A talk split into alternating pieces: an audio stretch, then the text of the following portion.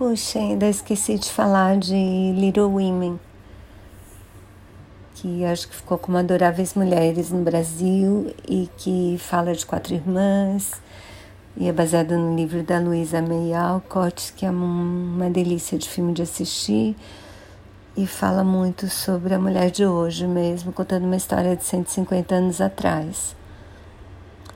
Mas não acho que vai ganhar nenhum.